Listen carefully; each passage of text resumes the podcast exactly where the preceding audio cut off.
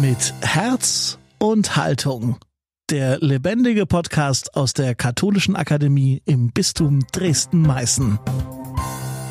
Natürlich ist eine Kirche keine politische Partei, aber sie ist politisch unweigerlich parteilich. Sie muss zugunsten der Armgemachten und Armgehaltenen ihre Stimme erheben. Denn auch heute schreien diese Armen zum Himmel. Wir wären nicht Gottes Volk, würden wir den Schrei der Armen nicht hören, der in Gottes Ohr dringt, auch und gerade heute. Professor Dr. Paul M. Zulehner sagt das heute hier im Podcast der Katholischen Akademie im Bistum Dresden-Meißen. Das hier ist mit Herz und Haltung. Ich bin Daniel Heinze. Schön, dass ihr dabei seid. Mehr als 30 Jahre nach dem Fall der Berliner Mauer scheint Europa einmal mehr vor großen Veränderungen zu stehen. Wachsender Nationalismus, Populismus und Autoritarismus gefährden die Grundpfeiler der Demokratie. Was können die Kirchen heute tun, um in den Kulturen der Angst Oasen des Vertrauens zu schaffen? Professor Paul Zulehner führt uns durch die europäische Geschichte und er zeigt, wie Religion und Kirchen zu dem Friedensprojekt Europa beitragen können. Zulehner wurde 1939 geboren, hat Religionssoziologie, Philosophie und Theologie studiert und empfing 1964 die Priesterweihe. Es folgten Jahre als Professor in Bamberg, Passau und Wien. Inzwischen ist er seit zwölf Jahren emeritiert, doch bis heute gehört er unter anderem zum wissenschaftlichen Rat des Thinktanks Academia Superior. Jetzt bei Mit Herz und Haltung Paul Zulehner. Europa beseelen. Als 1989 die Berliner Mauer gefallen war, machte sich der Rat der Europäischen Bischofskonferenzen unter dem damaligen Präsidenten Kardinal Miloslav Wilk aus Prag daran, ein Symposium abzuhalten. Die katholischen Kirchenleitungen, zumal aus den über 40 Jahren totalitär unterdrückten Osten, sollten für die bevorstehende Demokratisierung ihrer Länder fit gemacht werden. Der Titel des Symposiums lautete Das Evangelium im Ringen um Freiheit und Gerechtigkeit. Allein die Wahl dieses Themas war schon ein politisches Statement. Die katholische Kirche bekundete damit, einen Beitrag zur Stärkung des Wertefundaments des alten Kontinents beisteuern zu wollen. Europa aber, so ihre tiefe Überzeugung, beruhe auf den Pfeilern der Freiheit, der Gerechtigkeit sowie der Wahrheit, wofür im Titel das Evangelium der Platzhalter ist.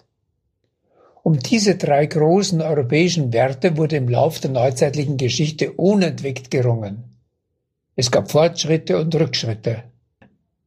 Auch ist das Ringen, wie ich zeigen werde, längst nicht zu Ende.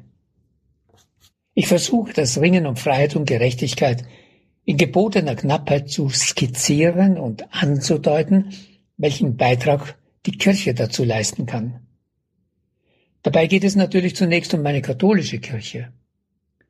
Aber letztlich betrifft es auch die anderen christlichen Konfessionen und darüber hinaus die in Europa anwesenden anderen Religionsgemeinschaften, wie etwa den Islam. Auch nehme ich an, dass an dieser Aufgabe auch all jene mitwirken, denen Gott fremd ist, den sie vielleicht leugnen oder um ihn nichts Verlässliches wissen. Europa ist ein Projekt aller Menschen guten Willens, über alle weltanschaulichen Grenzen hinweg. Das Ringen um Freiheit. Die neuzeitliche Geschichte Europas ist ein ständiges Ringen um Freiheit. Ein markantes Datum ist 1689. Damals wurde in England die Bill of Rights beschlossen. Dem König wurden parlamentarische und bürgerliche Freiheitsrechte abgerungen. Ein Jahrhundert später folgten die Vereinigten Staaten mit ihrer Bill of Rights. Ein markantes Freiheitsdatum ist die Französische Revolution von 1789. 1848 erhoben sich dann in mehreren europäischen Ländern die Menschen und verlangten auch in ihren Staaten mehr Freiheitsrechte. Die nächste Freiheitsrevolution, wieder ein 89er Jahr, haben die meisten von uns selbst miterlebt.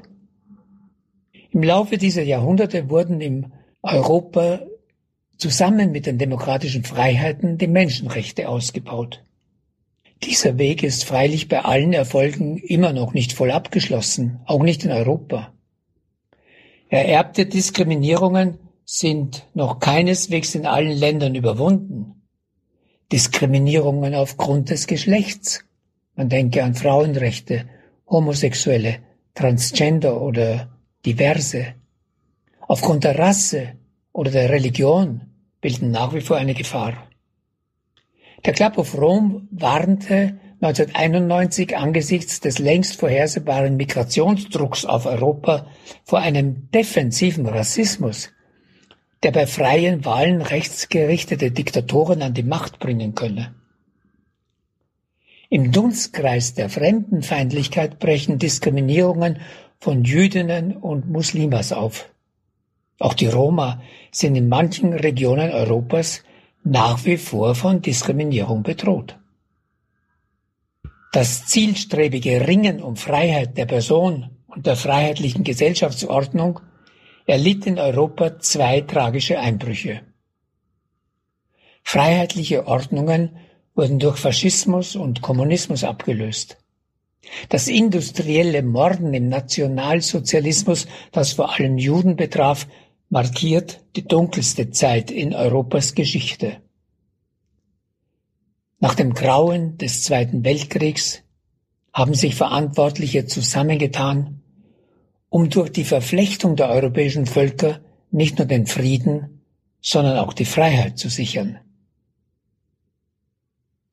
Die im Lauf der Jahrhunderte errungene demokratische Freiheit ist freilich heute in Europa vielfältig bedroht. Es gibt in einigen osteuropäischen Ländern einen Trend, die liberale Demokratie mit demokratischen Mitteln abzuschaffen. Eine illiberale Demokratie ist das erklärte Ziel. Dieser Begriff ist in einer programmatischen Rede des ungarischen Ministerpräsidenten Viktor Orban gefallen. Näherhin führt er aus. Von den ungarischen führenden Politikern erwarten die ungarischen Bürger dass sie jene neue Organisation des Staates finden, schmieden, ausarbeiten, die nach der Ära des liberalen Staates und der liberalen Demokratie die ungarische Gemeinschaft, natürlich unter Respektierung der Werte des Christentums, der Freiheit und der Menschenrechte, wieder wettbewerbsfähig macht. Die ungarische Nation ist nicht eine schiere Anhäufung von Individuen, sondern eine Gemeinschaft, die organisiert, gestärkt und aufgebaut werden muss. In diesem Sinn ist der neue Staat, den wir in Ungarn aufbauen, ein illiberaler Staat, kein liberaler Staat. Orbans Argumentation deckt sich auffällig mit den Ansichten des Vertreters der neuen Rechten Alain de Benoist. Auch dieser will die Demokratie demokratisch überwinden. Und auch für ihn ist nicht das freie Individuum die Grundlage des Staates, sondern eine ethnisch reine und auf dem Christentum aufruhende Volksgemeinschaft. Die Europäische Kommission hat seit geraumer Zeit diese Entwicklung in Ungarn und anderen Visegrad-Ländern prüfend im Blick. Sie fordert die Einhaltung der Verträge, droht mit Vertragsverletzungsverfahren wegen der Eingriffe in die Unabhängigkeit der Justiz und der Medien. Die Europäische Volkspartei hat die Mitgliedschaft der Partei Viktor Orbans Fidesz in ihrem Kreis suspendiert. Diese politische Entwicklung in vielen Ländern Europas hängt eng damit zusammen, dass inmitten verbriefter Freiheit die Zahl auch junger Menschen zunimmt, welche die lästige Last der Freiheit wieder loswerden wollen. Messbar ist dies an der derzeitigen Zunahme des Autoritarismus in unseren Kulturen. Zu dessen empirischer Erforschung hatte Theodor W. Adorno die Frage bewogen, warum in der Zwischenkriegszeit so viele Menschen in Europa freiwillig den faschistischen Führern gefolgt sind. Seine Antwort? Die Mehrheit der Bevölkerung war autoritär gestimmt, also unterwerfungsbereit. Ihre Haltung? Recht hat, wer oben ist. Führer Befehl, wir folgen dir. Dieser unterwerfungsbereite Autoritarismus war bis zur Studentenrevolution des Jahres 1968 weit verbreitet. Erst dann begannen die Zahlen rasch zu sinken. In der Mitte der 90er Jahre hat der Wert seinen bisherigen Tiefstand erreicht. Seit dieser Zeit aber steigt der Autoritarismus wieder an. Das gibt populistischen, nationalistischen, rassistischen Tendenzen Aufwind. Neuerlich ist die errungene demokratische Freiheit gefährdet. Die Ursachen für die neuerliche Zunahme des Autoritarismus sind gut untersucht. Das familiale System ist überfordert und bringt zunehmend ich-schwache Personen hervor. Die Globalisierung macht vielen Angst und versetzt sie in den Zustand einer neuen Unübersichtlichkeit. Durch die Studentenrevolution wurden die für repressiv gehaltenen Institutionen geschwächt. Diese habe zwar die Freiheiten der Menschen erhöht, aber ohne institutionelle Entlastung erleben nicht wenige ihre Freiheiten als riskant, so Jörg Wille.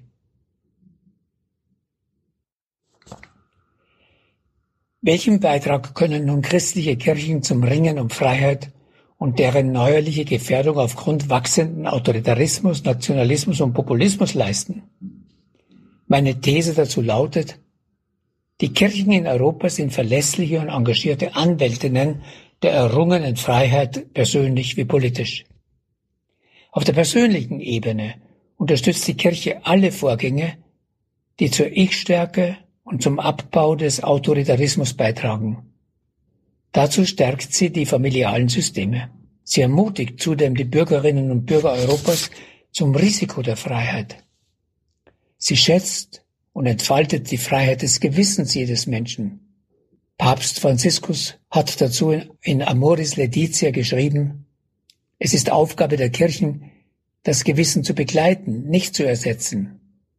Den einzelnen Menschen wird dabei Entlastung offeriert. Das kann durch Persönlichkeitsbildung ebenso geschehen wie durch politische und interreligiöse Bildung. Auch sanfte Reinstitutionalisierungen, zum Beispiel der personalen Liebe durch die Institution Ehe, können die Einzelnen in ihrer Freiheitszumutung entlasten und sie davor bewahren, vor der zugemuteten Freiheit zu flüchten. Auf der politischen Ebene geben die Kirchen ein klares Bekenntnis zur freiheitlichen liberalen Demokratie ab.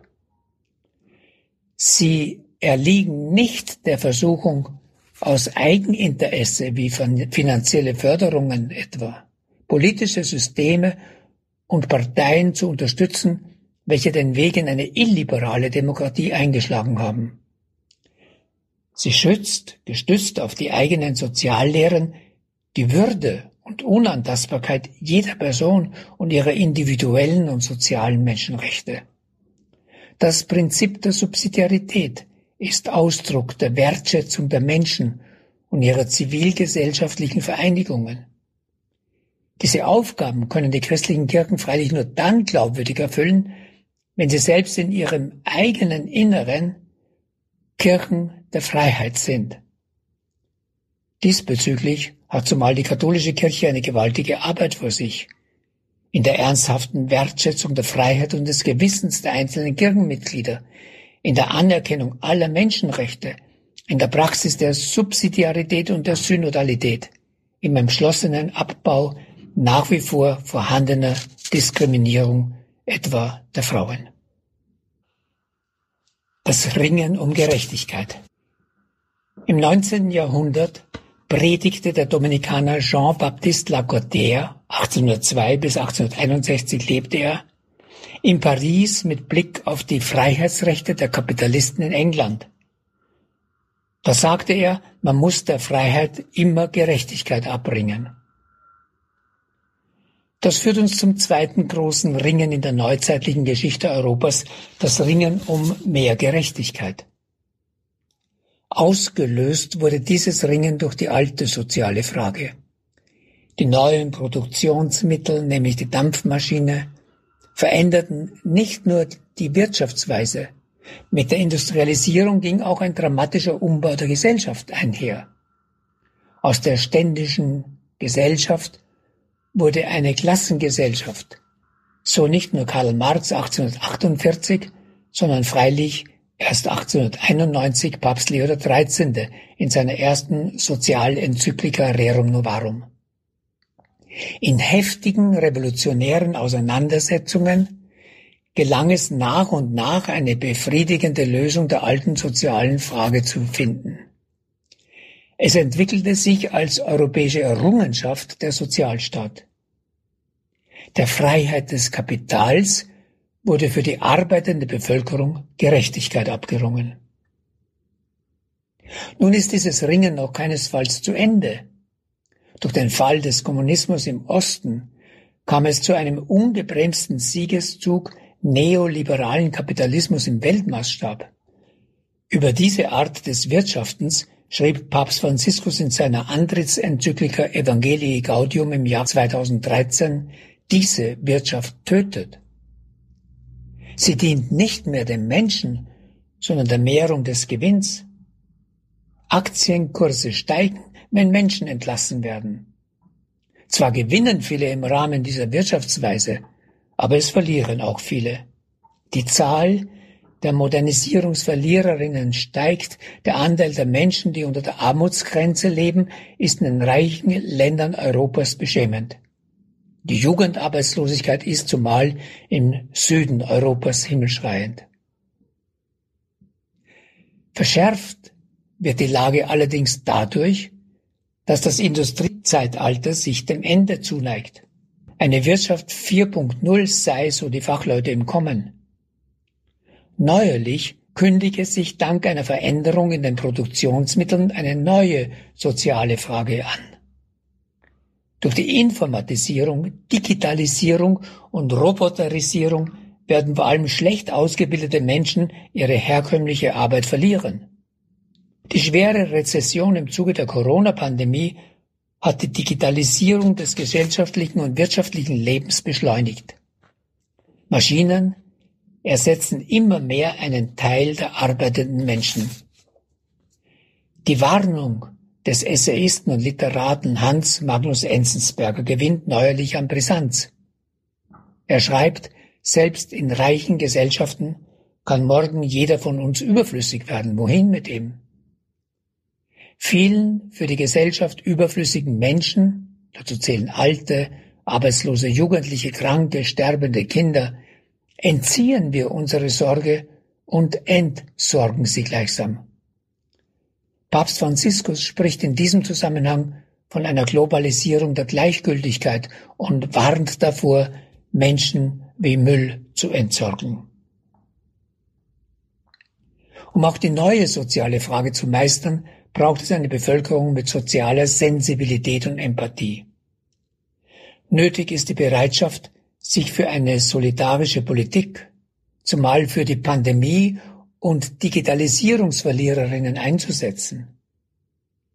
Die modernen Gesellschaften brauchen eine Stärkung der Sozialpolitik, die durch solidarische Menschen gewählt und mitgetragen wird. Wie solidarisch sind aber die Bevölkerungen Europas? Hat eine solidarische Politik überhaupt eine Chance? Sind nicht jene politische Parteien, welche die Lösung der alten sozialen Frage vorangetrieben haben, in ganz Europa im Niedergang?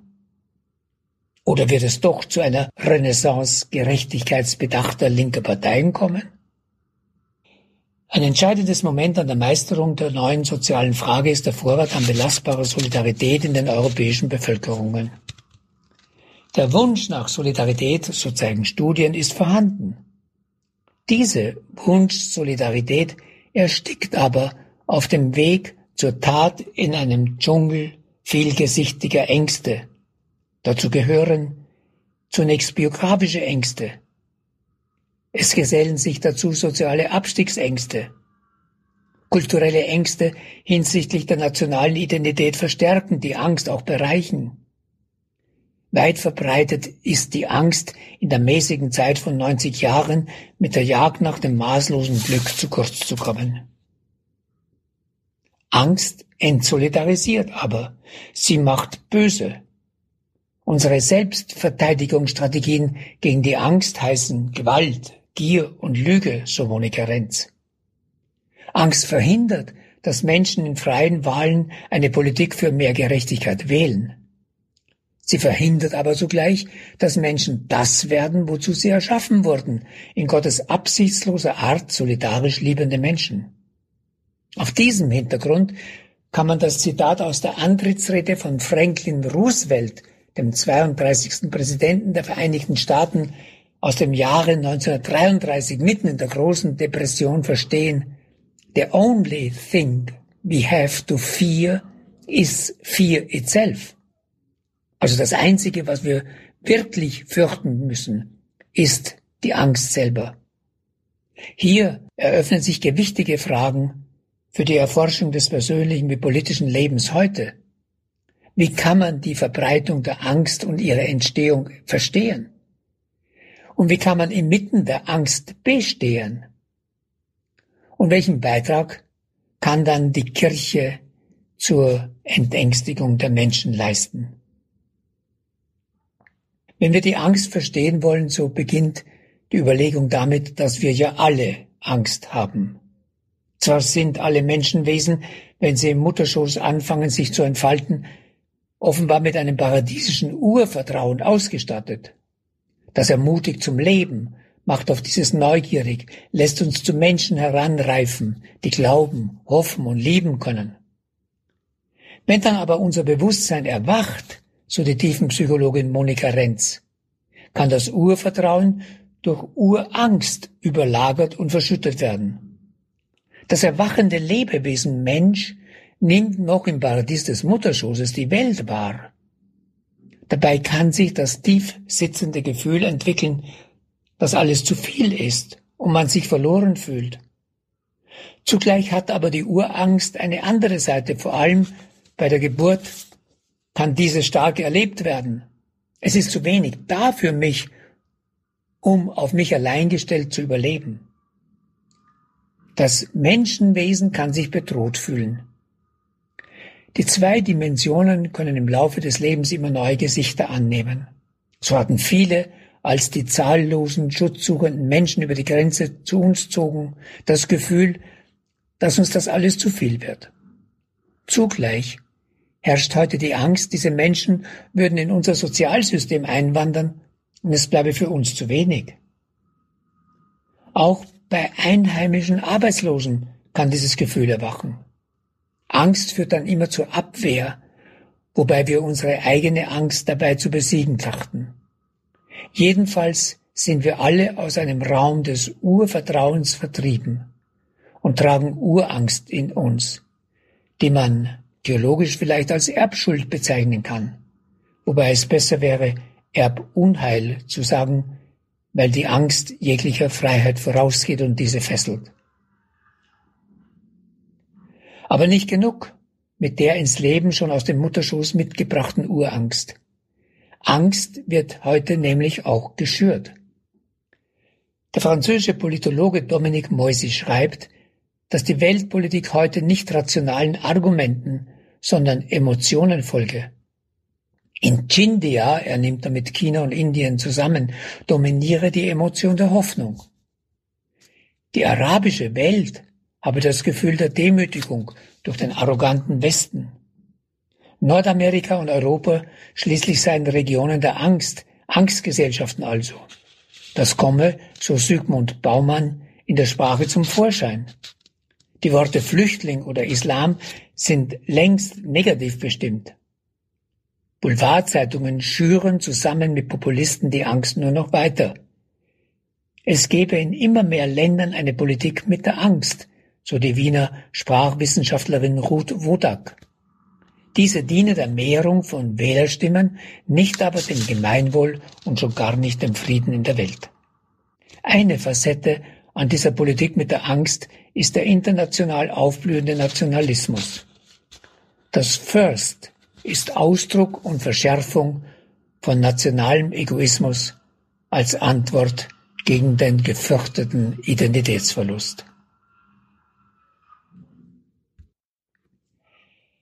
Ich schließe dieses Nachdenken über das Ringen um Gerechtigkeit mit der Frage ab, was die Kirchen dazu beitragen können. Neuerlich formuliere ich thesenhaft.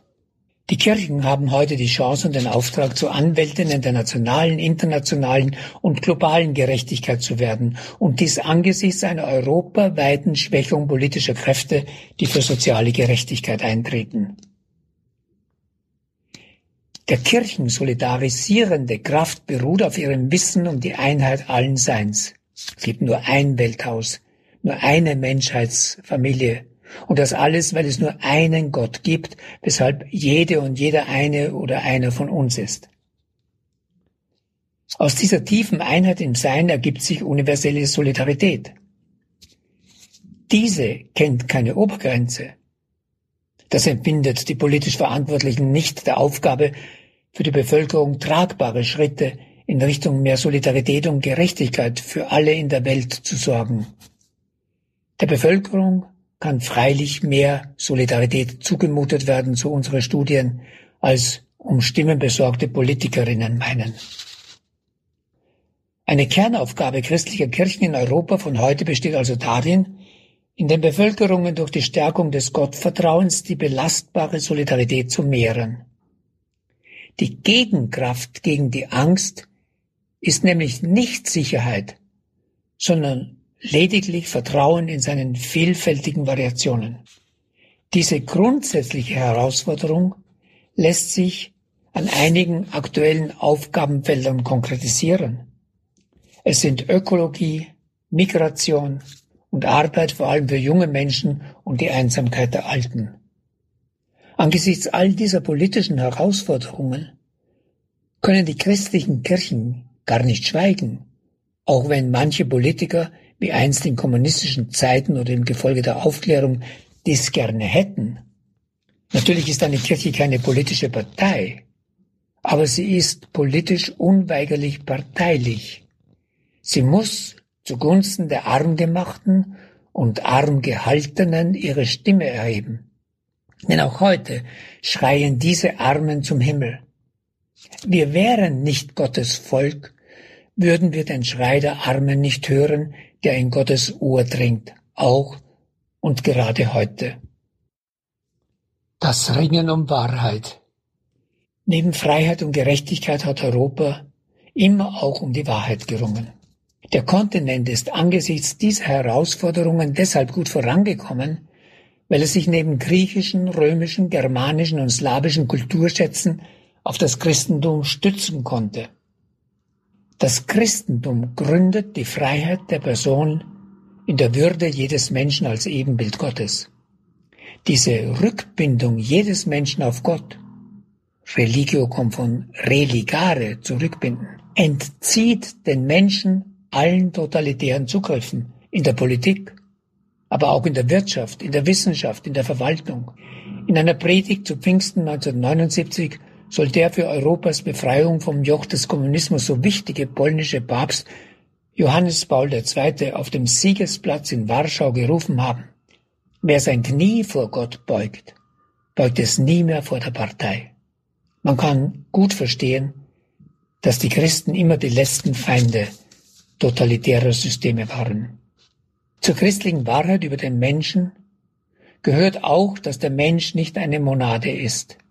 Moderne Neurowissenschaften und auch Quantenphysiker betonen, dass alles Sein Resonanz ist. Das gilt auch für den Menschen, wie Martin Buber formulierte, alles wirkliche Leben entstammt der Begegnung. Ohne Bezogenheit kann ein Mensch nicht Mensch werden und nicht Mensch sein. Wenn einen Menschen niemand ansieht, gewinnt er nicht das Gefühl von Ansehen, Würde und Einmaligkeit. Diese lebensnotwendige Verbundenheit ist die Grundlage für die Verantwortung füreinander im Leben. Auf diesem Hintergrund formuliere ich eine weitere Facette meiner Vision für die Kirchen im heutigen Europa. Insofern die Angst entsolidarisiert, gefährdet diese nicht nur die Gerechtigkeit in der Welt, sondern auch die Menschwerdung. Einer der Hauptdienste der Kirche in der Welt von heute soll darin bestehen, dass sie inmitten der Kulturen der Angst Oasen diffundierenden Vertrauens sind. Wenn es ganz schwer wird, spüre ich göttlichen Rückenwind, so eine gläubige Frau aus der Flüchtlingsarbeit die Grundhaltung der Christen, wir schaffen das, zumindest immer mehr, als wir uns selbst zutrauen, gründet darin, dass wir göttlichen Rückenwind verspüren. Das Christentum in Europa erscheint derzeit für diese großen Herausforderungen in Bezug auf Freiheit, Gerechtigkeit und Wahrheit nicht gerade gut gerüstet. Es erlebt in Europa derzeit eine tiefe Transformation, die alle christlichen Kirchen beschäftigt.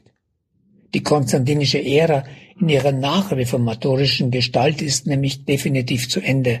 Religion ist nicht mehr Schicksal, sondern Wahl so der unlängst verstorbene große Religionssoziologe Peter L. Berger.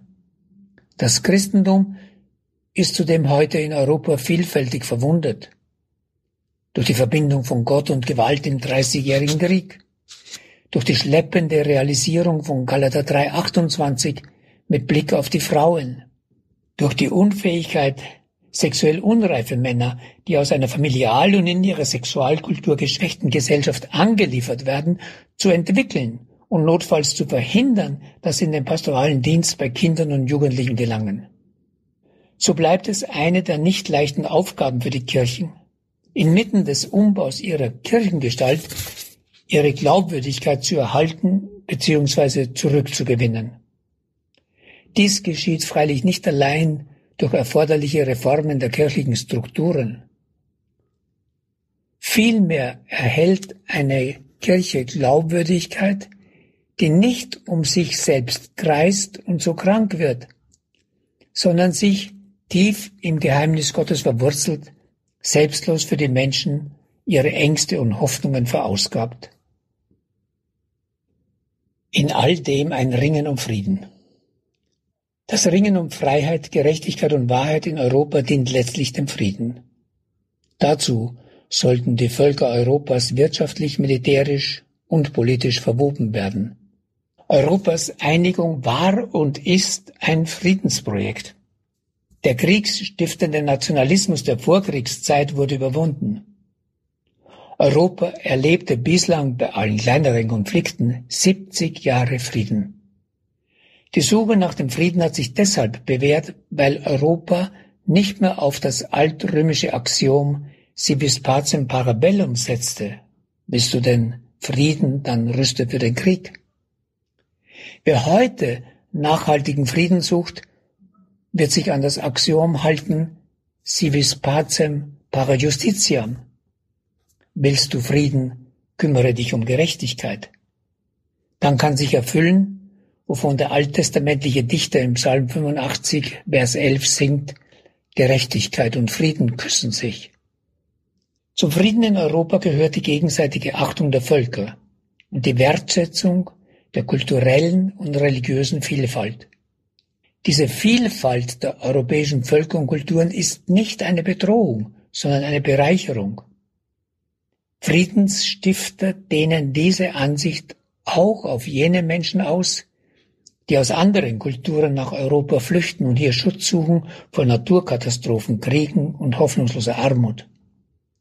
Fehlt diese Wertschätzung der Fremden und der anderen, dann wächst in Europa neuerlich ein friedensbedrohlicher Nationalismus, der zumeist mit der ständigen Warnung vor dem politischen Islam und der Islamisierung Europas einhergeht.